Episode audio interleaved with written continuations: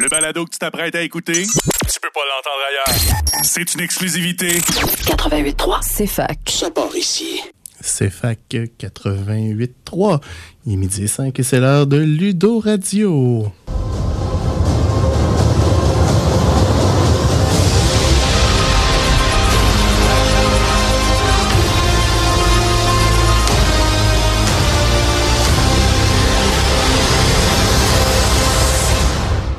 Bonjour tout le monde, Alexandre et Camélie en direct euh, du studio, juste en face euh, de la super zone euh, en construction encore, salut, salut tout le monde. On- J'espère que vous allez bien aujourd'hui. le milieu du campus qui va finalement retrouver un petit peu de normalité dans les prochaines semaines. Comment ça va Camélie? Ça va bien, puis toi, Al? Ça va bien? Ouais? Euh, Ça va être un peu moins stressant aujourd'hui, je pense, pour notre deuxième euh, épreuve. Déjà, on sent qu'il y a une meilleure vibe. Camélie, on jase euh, une demi-heure de jeu de société euh, aujourd'hui. Et je vais commencer en brisant la, la glace. À quoi t'as joué cette semaine?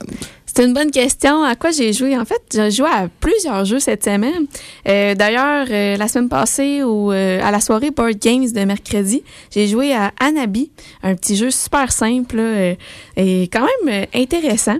Sinon, j'ai joué aussi à Terraforming Mars. J'ai joué à Yutaka, Korra, puis Aventurier du Rail. En tout cas, de tout ce que je me rappelle, c'est des jeux... Je suis jaloux. et toi, t'as joué à quel jeu cette semaine? J'ai joué cette semaine à euh, Dune Imperium. J'ai joué euh, à un petit jeu que je me suis acheté qui s'appelle euh, Tiny Epic Pirates. Ce sont principalement les jeux qui m'ont marqué. Ah ouais, cool. Tiny Les nouveaux Epic. titres? Oui, Tiny Epic Pirates, euh, d'une série de jeux qui s'appelle toujours Tiny Epic. On en parlera probablement un jour. J'ai ambition d'en faire acheter quelques-uns par le club. Oh, c'est une bonne idée. Et ça fait un beau segway. Ça, c'est quoi? De quel club est-ce que je parle, là? Hmm, bonne question. Je pense que c'est CJRSS. Mhm, le club de jeux de rôle et de société de Sherbrooke, dont tu es la directrice des communications. Je suis le directeur des opérations. Eh? Un petit peu de cred pour commencer, avant qu'on parle de qu'est-ce qu'on va parler aujourd'hui. Ouais, mais moi, avant ça, j'aurais une question pour toi. Vas-y. C'est quoi qui t'a fait aimer les jeux de société dans la vie? Ça a commencé comment, cette passion-là? Moses, de bonne question. Trois ans, euh, je fouillais dans le garde-robe, le jeu de risque m'est tombé dessus, les pinoches sont allés partout, j'ai cassé le plastique, j'ai vu qu'il y avait plein de dés, il y avait des couleurs. Oh! C'était en 1977, je suis vieux comme ça. Intéressant. fait que c'est- c'est donc Risque qui t'a marqué au ben début. oui, au début, qui m'a attiré, puis on n'avait pas les jeux dans ce temps-là qu'on avait, mais euh, beaucoup de risques, beaucoup de jours de paix dans ma jeunesse. Euh, un petit jeu qui s'appelait euh, le Triangle des Bermudes avec une gimmick où il y avait des petits bateaux qui se promenaient sur une map, puis on déplaçait un nuage, puis là, on retournait le nuage, puis là, oups, on perdait notre bateau. C'était euh, des jeux qui m'ont beaucoup marqué. Euh, faut dire aussi dans la vie que moi, je suis euh, statisticien, donc petite obsession des nombres, des chiffres, des probabilités. Donc les jeux de société, c'est quelque chose qui vient avec ma déformation professionnelle. Puis toi, qu'est-ce qui t'intéresse dans les jeux de société? Ben, moi, j'ai l'impression, ben, je suis une fille très rassembleuse dans la vie de tous les jours. Fait que le côté société de, de tout ça, j'adore. Euh, le fait qu'on se rassemble tout le monde ensemble pour euh, participer à une activité commune, j'aime vraiment le principe. Euh, puis ça a commencé surtout en pandémie. Je me suis rendu compte que quand tout était fermé, on n'avait plus grand chose à faire. Puis Netflix, tu fais le tour rapidement. fait que euh, notre passion, euh, moi et mon copain, en fait, on a développé une grande passion et collection de jeux. fait que ça, ouais, je pense que ça s'est amplifié durant la pandémie. On dit aussi que c'est un passe-temps qui peut être dispendieux des fois. Effectivement, ça, ça peut faire mal. De là, de- de- d'utiliser les, les sites de revente pour souvent euh, ramasser des jeux euh, usagés. C'est un, de- un truc de professionnel. Ouais. Surtout si vous êtes euh, comme nous, un petit peu addict. On va parler un peu du club de jeux de rôle avant de parler de notre euh, jeu principal aujourd'hui. Oui, ben, en fait, euh, c'est quoi le club? Euh, en fait, euh, on est un regroupement à l'université dans le E1 au sous-sol. Euh, on a une grande collection de jeux de société. Euh, notre but, c'est vraiment de partager cette passion avec plein d'autres euh, gens pour venir jouer à des board games. On a aussi du D&D, jeux de rôle et tout. Puis là, on a un achat de club aussi qui s'en vient. Là. Achat de club veut dire que on va acheter des jeux, des nouveaux jeux de société. Yeah! Oui, ben ça, c'est le moment de l'année, trois fois par année, où, dans le fond, le CGRSS va garnir sa ludothèque. On a quand même euh, difficile à manquer une ludothèque qui, qui, commence à être de plus en plus garnie, ben, puis nous autres, on aime ça quand ça tombe à terre. fait que, pour ce faire, nous, on a un partenariat avec le magasin Le Griffon au centre-ville de Sherbrooke. Et le Griffon nous offre à nous et nos membres un rabais sur des achats regroupés de 20 sur à peu près toute la marchandise. Deux exceptions, les produits Games Workshop, on a 15% puis les decks de Magic the Gathering, malheureusement, ne sont pas... Euh, la marge étant trop faible, ils ne sont pas à rabais. Mais quand même, c'est 20% fait que c'est d'où l'avantage aussi d'être membre du club. C'est quoi que ça fait un membre dans notre club? Un membre, ben, pour commencer, ça paye 5 Donc, si on achète un jeu de 200 à 20% de rabais, c'est plus que les taxes que vous sauvez. Vous sauvez euh, essentiellement, c'est un investissement. Vous nous aidez aussi à fonctionner parce que vous aidez, euh, vous nous aidez à être reconnus avec l'université. Et bien, vous avez le choix de nous aider à sélectionner les jeux qu'on va acheter. Oui, puis je pense que tu aussi que quand tu es membre, tu peux euh, emprunter un jeu du club ah, pendant une semaine, en fait. Ce qui peut être intéressant parce qu'on a une belle ludothèque, comme tu mentionnais tantôt. Oui, à peu près un mois après les achats de club, les nouveaux jeux euh, sortent du moratoire d'emprunt. Et là, ben oui, euh, si vous êtes membre, vous avez payé, vous êtes en règle, vous ne devez pas d'amende, ben oui, vous pouvez venir puis vous pouvez emprunter le jeu que vous voulez dans notre ludothèque. On n'est pas difficile. Les règles, c'est pour les board games, c'est pas trop pour nous autres. puis là aussi, tant qu'à parler de club et tout, là, on a un party qui s'en vient. Un party de board game, en fait, ça va être une fin de semaine, 24 heures. Donc, le 15 et 16 octobre, euh, ça va être au A40880, le local. Dans le fond, on fait deux journées de 10 à 10. Fait qu'il va y avoir euh, plein de plein de board games vont être suggérés. Vous pouvez aussi emmener les vôtres, toujours apprécié d'en connaître des nouveaux. Euh, puis en fait, euh, cette journée-là va permettre euh, d'essayer des nouveaux board games avec plein de monde. Puis on a déjà aussi des horaires déterminés si jamais vous avez, embarqué, vous avez envie d'embarquer dans un jeu. Il y a certains jeux qui vont déjà être proposés. L'horaire, vous pouvez la trouver sur la page Facebook. C'est JRSS. L'horaire n'est pas tout à fait en ligne encore, mais on s'occupe de ça rapidement aujourd'hui. Euh, l'avantage de l'horaire aussi, c'est que s'il y a un jeu particulier que vous voulez jouer, que vous voulez apporter, ben, vous pouvez vous inscrire d'avance, votre place va être réservée. Parce que, ben, on veut jouer un Terraforming Mars, ça va durer 2-3 heures, on va réserver la plage, mais on a juste 5 places parce que le jeu se joue à 5 maximum. Donc, ça vaut la peine de venir s'inscrire. Rapport Mais là, aujourd'hui, on va parler de quoi, là? On va parler de Carcassonne d'un Carcassonne, qui est un jeu d'une vingtaine d'années. Donc, euh, par rapport à la semaine passée, on avance de 20 ans déjà. euh, non, de 10 ans. Bon, mes maths sont off. Hmm, super bon informaticien. Hein? Puis, ben, vous pouvez pas le voir ici, mais on l'a amené parce qu'on a décidé d'amener de, les jeux quand on vous en parle, comme ça on n'oublie rien. le jeu a été publié environ dans 2000 créé par un certain Klaus Jugendred, j'espère que je ne massacre pas trop son nom, euh, joue de 2 à 5 personnes, euh, va durer entre 25 minutes puis une heure. Euh, une phrase que je vais répéter souvent, en fonction de la paradis de décision. J'expliquerai ce terme un jour. Camille, tu veux nous expliquer comment on joue au jeu? Oui, en fait, il va avoir, on va placer un, c'est comme un mini board. On va placer ça, ça va être le compteur de points. Euh, on va placer chacun notre couleur sur cette, euh, euh, planche-là. on va toujours jouer avec une tuile. Donc, un tour de jeu, comment ça va jouer? Il va y avoir plein de piles de tuiles. On va en prendre une, puis on va la placer adjacente à une autre tuile. Vous comprendrez que la première tuile, vous pouvez un peu la placer n'importe où. quand vous placez une tuile, il faut toujours que elle fit avec soit le champ, soit le village, soit les routes. Donc, euh, vous ne pourrez pas couper un village avec une route, par exemple. Les routes vont toujours falloir qu'ils se suivent et les villages aussi. Cependant, vous pouvez construire plusieurs routes et plusieurs villages. Euh, les champs vont se délimiter avec les routes. Euh, donc, comment qu'il va jouer, c'est ça. On sort une tuile à chaque tour, on place la tuile.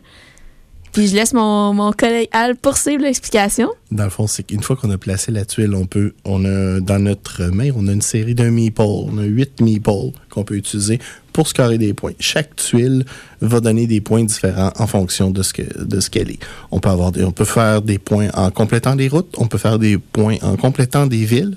Les villes ont souvent des formes assez ésotériques, mais si vous êtes familier avec la ville de Carcassonne en France, vous comprenez pourquoi. On peut aussi faire des points en fermant des monastères. Donc, dans le fond, si on met une tuile, puis s'il y a neuf tuiles autour, ben là, on marque nos points. Puis la partie se termine comment? Quand il reste plus de tuiles. Exactement. Tout simplement. Fait que c'est un jeu que vous comprendrez que les règles sont quand même légères à lire. Un jeu euh, un peu passe-partout, je dirais aussi, qui s'emmène bien un peu partout. Puis tu peux expliquer à, à une bonne majorité de personnes qui vont comprendre facilement le jeu. Fait que je pense que c'est ça l'amène un, un bon côté au jeu aussi, ces aspects-là. On va faire une petite pause et on vous revient avec euh, le restant de la description de Carcassonne au retour.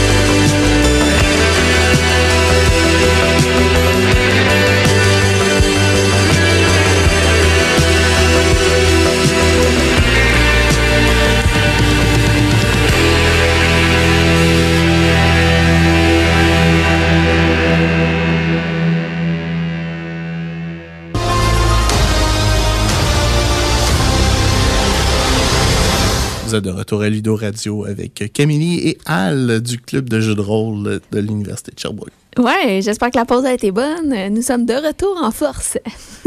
Donc, euh, on vous a commencé l'é- l'émission en vous parlant un petit peu de Carcassonne. On va faire notre petit rap-up. Ouais, donc euh, ce jeu-là, là, il est euh, en fait, euh, il est le wrap-up. tu veux dire, qu'est-ce que tu veux dire Ben, par wrap-up? Excuse-moi. problème. Deuxième fois, hein, on, fait encore des petites erreurs en nombre. Dans le fond, euh, parle-moi de Games Board Geek. Qu'est-ce qu'ils disent de Ok, c'est bon, parfait. En fait, euh, le score euh, sur Game Board, Board Game Geek, parce qu'à la pause, un petit euh, inside, c'est qu'on a eu de la misère à nommer ce mot.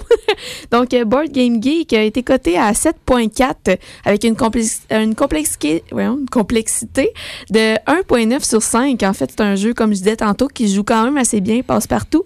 Puis il faut dire aussi que quand un, jeu de société est coté en haut de 7, c'est quand même très bon comme jeu. Là. Oui, généralement, là, euh, en haut de 6.5, là, on commence à avoir un jeu qui est assez winner. Considérant que le jeu le mieux coté sur euh, ce site web-là est à 8.8. Mhm, Ce qui est très bon. En effet. Euh, 1.9 aussi sur le, le score de, de, de, de, complexité. C'est pas très compliqué. Essentiellement, c'est un jeu qu'on peut jouer là, avec des gens qui sont pas habitués de jouer à des jeux très lourds. Il n'y a pas de hasard, il y a pas, à part dans le- le- la pioche de la tuile. Et ça m'amène à parler des choses qu'on aime et qu'on aime moins de Carcassonne. Ouais, ben je vais commencer. En fait, ce que j'aime moi, de ce jeu-là, c'est que c'est toujours différent parce que le placement de tuiles, on placera jamais euh, les tuiles de la même façon que la game précédente. Effectivement, il n'y aura jamais une partie pareille à Carcassonne. Exactement. euh, fait que je trouve ça, je trouve que c'est un bon point à apporter. Toi, euh, puis euh, ben c'est ça, c'est ça qu'on, ouais. euh, Moi, une- des choses que j'aime beaucoup, c'est que dans ma famille, c'est pas des gros euh, joueurs de board game. Donc, un jeu que, comme Carcassonne que j'apporte, euh, je me ferais pas dire 28 fois, mais là, je comprends pas. Parce que c'est bon.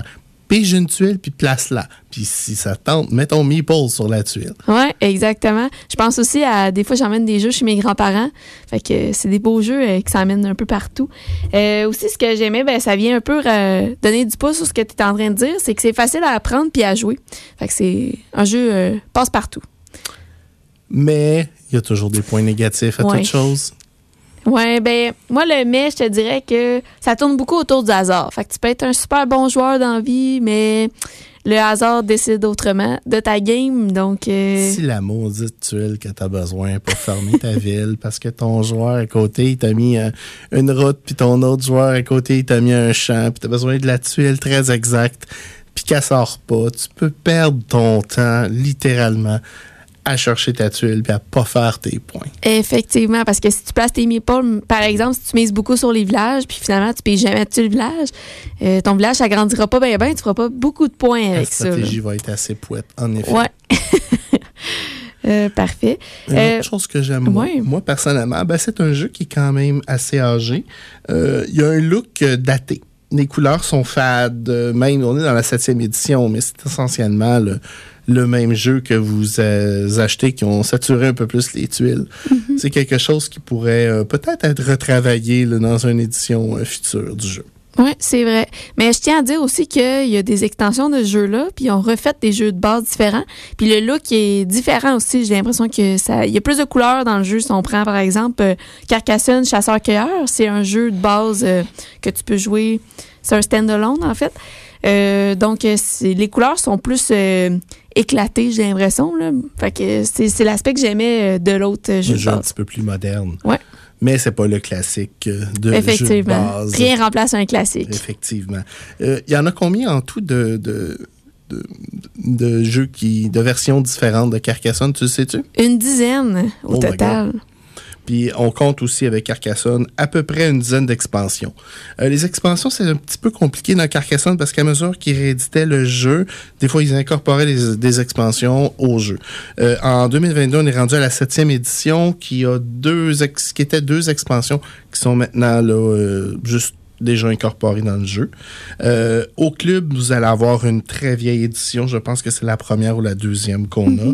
Euh, et on a euh, Auberge et Cathédrale et Roi et Voleur comme expansion directement là, dans la boîte. Ouais. Puis il faut dire aussi qu'il est offert en version électronique. Puis disponible au Griffon aussi. le jeu de société à 47,99. Et oui. Euh, si vous souhaitez une version électronique, vous pouvez l'avoir sur l'iPad, vous pouvez l'avoir sur le PC et sur Xbox Live. Il était euh, gratuit euh, l'été passé sur euh, ou l'été 2021 sur Epic Store. C'est Ok. comme ça moi que je l'ai je l'ai acheté. Bon, ça va. Ça fait le tour pour Carcassonne. On va parler de mécanique de jeu maintenant. Oui. Euh, dans le fond, on parlait beaucoup de Carcassonne, comment ils jouaient. Euh, vous avez dû comprendre là, que c'est un placement d'ouvriers, de tuiles. Euh, Mais c'est quoi ça, un placement d'ouvrier? ouais, c'est une bonne question. hein. Dans le fond, les petits meeples, là, les petits bonhommes qu'on retrouve souvent dans les jeux, c'est ces bonhommes-là qu'on va placer sur le jeu qui vont déterminer souvent les points de victoire qu'on va ramener, qu'on va faire dans le jeu, en fait. Ou des fois une action. Ouais, Une aussi. action qu'on peut prendre. Qui fait que, parce que moi j'ai pris cette action-là, les autres joueurs autour de la table ne peuvent pas prendre cette action-là, ce tour-là. Ouais, c'est vrai. Le gros principe du worker placement, essentiellement, c'est un choix de ben, je suis le premier, je vais prendre l'action qui me bénéficie le plus ce round-là, sachant que la deuxième, puis la troisième, puis la quatrième vont être prises probablement par mes co-joueurs qui vont m'empêcher de, de, de pouvoir euh, abs- absolument optimiser mon tour ce round-là. c'est souvent des choix déchirants. Effectivement. Une autre mécanique de jeu qu'on a parlé un petit peu la semaine passée puis qu'on va explorer aujourd'hui, c'est le deck building ou le, la construction de main, si je veux être parfaitement euh, francophone. c'est quoi ça, une construction de main, Camille? En fait, une construction de main, c'est euh, tout dépendamment des cartes que tu vas avoir dans ton jeu, c'est ça qui va permettre de déterminer tes futures actions. Euh, je sais pas si tu veux ajouter. Ben, souvent, construction de main aussi, tu vas avoir plusieurs joueurs qui vont, qui vont commencer avec la même main, essentiellement les mêmes cartes. Souvent, ça va être un jeu de 8 ou 10 cartes, euh, dépendamment du nombre d'actions que tu as dans ton tour. Fait que les deux premiers tours, les gens vont à peu près avoir les mêmes actions, mais c'est là que le jeu de construction de cartes te permet d'acheter euh, des cartes selon les, soit les autres cartes que tu avais dans les mains, soit les actions que tu as prises là, euh, dans le jeu. Euh, souvent, les constructions de cartes, c'est pas juste une mécanique de construction de cartes, mais des fois, c'est juste ça. Il y a Aeon Zen, entre autres, qui est essentiellement juste une mécanique de construction de cartes. Il y a un petit peu de, de fluff là autour, là, mais c'est la mécanique principale. Souvent, la mécanique de construction de cartes va être centrale. Des fois, elle va être en support au jeu aussi. Ça dépend du, euh, de ce qu'on fait. Mais la beauté de la construction de cartes, c'est que ben, rapidement, euh, c'est vos choix que vous faites euh, qui va décider de, de, de, de votre futur. Puis, à mon avis, personnellement, ça réduit le hasard de beaucoup. Ouais, c'est vrai, effectivement. Puis tu sais, faut, faut dire aussi que on vous parle de beaucoup de mécaniques, ça peut être confondant, puis c'est normal. Oui, absolument. Parce qu'il faut, faut dire aussi qu'il y a un, mettons, un jeu de société peut avoir plusieurs mécaniques de jeu. absolument. Un autre qu'on utilise beaucoup aussi, c'est le contrôle de zone. Ouais. Contrôle de zone, généralement, le meilleur exemple, la semaine passée, on en a parlé, c'est Kata. Essentiellement, je contrôle cette partie-là du jeu. Euh, je reçois les ressources que je contrôle, euh, soit en établissant une ville ou en occupant avec une armée ou quelque chose comme ça. Euh, généralement, les jeux à ressources ont beaucoup cette mécanique-là, de Ouais. dire, OK, tu, c'est, toi qui as la zone, c'est toi qui as les ressources, donc tu peux avancer avec cette mécanique-là. Tu peux construire dans ton propre territoire, c'est ça qui va te rapporter des points. là. Camille, c'est déjà l'heure de nos coups de cœur. Ouais. Ton coup de cœur cette semaine? Moi, cette semaine, je pense que c'est Dead of Winter. Euh, c'est un jeu qui est quand même complexe là, euh, pour y avoir joué. Euh, nombre de joueurs, en fait, euh, ça se joue de 2 à 5. Je vous explique brièvement, en fait, parce qu'il y a deux jeux de base à ce jeu-là. Il y a À la croisée des chemins, puis il y a La nuit la plus longue. Euh, il y a aussi une extension qui relie les deux jeux de base. Donc, les jeux de base sont des stand-alone, mais avec l'extension, on, vous aurez compris que ça fait un gros jeu, en fait. Euh, c'est quoi un peu ce jeu-là? Euh, c'est, il va y avoir de la survie, il va y avoir des clans qui vont se former, il va y avoir un loup solitaire puis des traîtres. En fait, là, c'est que faut comprendre qu'on est dans, en plein apocalypse, il y a des zombies partout. Toi, tu essaies de survivre dans ton bunker, mais à un moment donné, il faut que tu sortes pour aller chercher de la nourriture, des armes, etc. Euh, les deux jeux, en fait, euh, les deux jeux de base sont faits euh, un peu de la même mécanique, qui se ressemblent beaucoup, mais avec l'extension, ça fait en sorte que les deux jeux de base sont contre. Donc, euh, un jeu de base se joue de 2 à 5 joueurs, mais avec l'extension, jusqu'à 11 joueurs. Ben, dans le fond, on, on peut faire essentiellement deux parties sur deux tables puis ils se parlent pas, mais avec l'extension, table A peut devenir l'ennemi de la table B. Exactement. Puis ça peut se former assez rapidement comme clan parce que effectivement, on, le but, en fait, quand on jume les deux jeux, c'est de, réussir à vaincre l'autre clan puis d'être plus fort que elle. Tandis que si on joue en stand-alone, c'est d'assurer la survie. Puis à chaque, euh, manche, il va y avoir des crises. Fait qu'en plus d'assurer euh, la survie de, de tes individus dans ton clan, fait que de les nourrir, faut aussi que tu répondes à la crise. Fait que dans la crise, par exemple, il va y avoir une assemblée de zombies qui vont détruire ton bunker. Mais là, il va falloir que euh, tu ailles chercher d'autres cartes, tu ailles fouiller dans des lieux euh, pour essayer de trouver des armes pour vaincre les zombies, en plus de devoir nourrir tes, tes individus dans ton clan. Une partie, ça dure combien de temps? Euh, en fait, une partie là, va durer entre. Ben, c'est environ deux heures, mais si on joue avec les deux jeux et l'extension, euh, pour 11 joueurs, en fait, ça va être environ quatre heures pour y avoir joué. En fait, c'est quand même plus long quand on mixe les deux, euh, les deux jeux. Scoreboard Game Geek? Oui, en fait, euh, la croisée de, des chemins. Donc, le premier jeu de base qui est sorti, il est à 7.5 avec une complexité de 3.1 euh, sur 5. Tandis que la nuit la plus longue est à 7.6 euh, de, de score et la complexité, la complexité 3.37. Donc, il est un petit peu plus compliqué. Mais l'extension vient aussi euh, ajouter euh, euh, une certaine complexité à 3.11. Puis les Ouais. dégâts dans le portefeuille? Les, ouais, ça, ça fait mal. en fait, euh, si on le trouve au Griffon, la nuit la plus longue va être à 79,99 en anglais. La croisée des chemins, donc le second jeu de base, à 76,99 en français. Et l'extension à 52,99. Fait que, euh, on s'en sort quand même proche de 200 dollars pour les trois jeux. Mais bonne nouvelle, on les a les trois au club. Et oui, pouvez venir les chercher si vous êtes membre, bien sûr. Oui. Malheureusement, vous pouvez juste partir avec un des jeux puis l'extension. Mais si vous avez votre ami qui est aussi membre, il peut partir avec le troisième jeu. Puis là, ben, vous allez pouvoir setter votre table. Effectivement. Donc, vous comprenez que c'est un jeu de négociation avec un peu de suspense. Il y a beaucoup de diversité dans le jeu parce qu'il y a les crises qui sont générées à toutes les manches pour assurer la survie. Puis, la négociation. Mais maintenant, j'aimerais ça t'entendre, toi, Al, sur ton coup de cœur de cette semaine. Mon coup de cœur, moi, jusqu'à tout récemment, c'était mon jeu préféré. Euh, J'en ai pas parlé tantôt parce que euh, quand on s'est posé la question à quoi tu as joué cette semaine, mais euh, c'est le jeu que j'adore faire découvrir aux nouveaux membres du club, c'est Lords of Waterdeep. Ça consiste en quoi, ce jeu-là? Le Lord of Waterdeep, essentiellement, c'est ce qu'on appelle un placement d'ouvrier. Donc, vous avez la carte de la ville de Waterdeep avec plusieurs emplacements dessus et vous placez votre, euh, vous placez votre euh, meeple, votre, votre ouvrier sur la case que vous voulez activer pour aller chercher les ressources. Les ressources, ben, ce sont des aventuriers. Il y a des combattants, il y a des rogues, il y a des magiciens, puis il y a des clercs. Dans tout ça, il y a des quêtes euh, à remplir qu'on remplit avec de l'argent et des euh, les classes appropriées, le bon nombre de, de voleurs, le bon nombre de magiciens, etc. Et euh, il y a aussi des cartes d'intrigue qui vous permettent là, de, de, de, de rendre la vie de vos adversaires un petit peu plus compliquée. OK.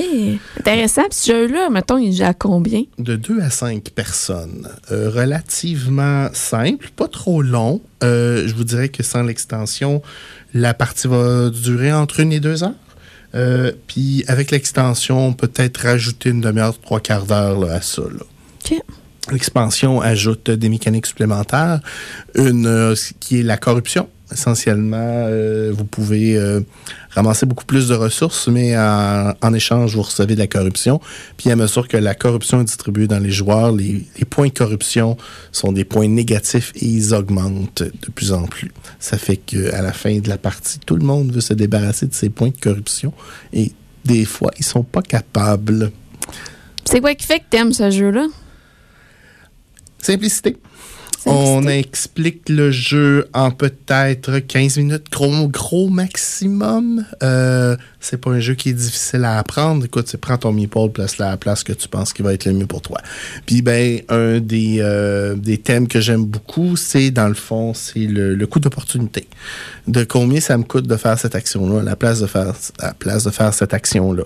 Il y a quand même un bon hasard, spécialement dans la, la distribution des quêtes puis des, des intrigues, mais euh, je vous dirais que le joueur contrôle son euh, sa destinée à peut-être 80% fait que c'est un jeu où les scores vont souvent être serrés à la fin, euh, spécialement si vous êtes avec des gens qui sont habitués ou qui ont rapidement compris le, le jeu. OK. Puis est-ce que tu sais s'il est disponible euh, au Griffon, par exemple? Il est disponible au Griffon. Des fois, il est in, des fois, il est out. C'est un jeu qui n'a pas beaucoup d'impression. Présentement, quand j'ai vérifié euh, la dernière fois, il n'était plus disponible, mais c'est quelque chose que vous pouvez aller avoir ailleurs. Euh, je pense à une compagnie euh, d'un gars chauve qui s'en va dans l'espace. Euh, Puis, ben, des certains compétiteurs là, à notre. À notre euh, partenaire là, qui ont des magasins à Sherbrooke qui est euh, dans la région.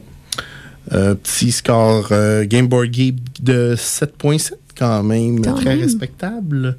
Euh, Puis un- une difficulté de crunch là, de 2.4.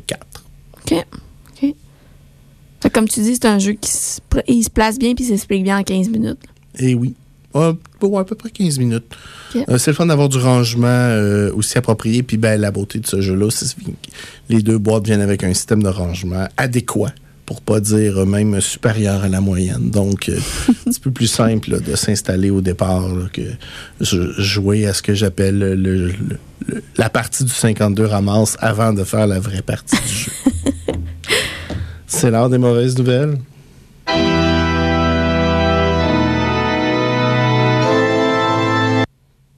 C'est quoi la mauvaise nouvelle? C'est que l'émission est déjà terminée. Ben oui, toi. Ça a passé vite, hein? Ça passe vite une demi-heure. Ouais. Fait que on se dit que. On se dit à la semaine prochaine, en On fait. se dit à la semaine prochaine. Quelques petits messages avant de partir. Un rappel que le club de jeux de rôle tient son party pas samedi prochain, mais le samedi d'après. Le samedi et le dimanche, toute la journée de 10h à 10h au salon de la Jeu Flèche. 15 et 16 octobre. Puis aussi, on a. Qu'est-ce qu'on a à soir? On a notre soirée board game à tous les mercredis. Ouais. Au A1, venez nous rejoindre devant la ludothèque. Vous, euh, on va vous trouver une place pour jouer, on va vous trouver des, des spots pour jouer, puis vous allez avoir ben du fun. Puis bien important de mentionner, vous n'avez pas besoin, vous avez pas besoin d'être membre pour venir jouer au soirée board game. Tout le monde est bienvenu. Effectivement. Donc on se voit ce soir. Bonne fin de semaine, Camille. Bye bye.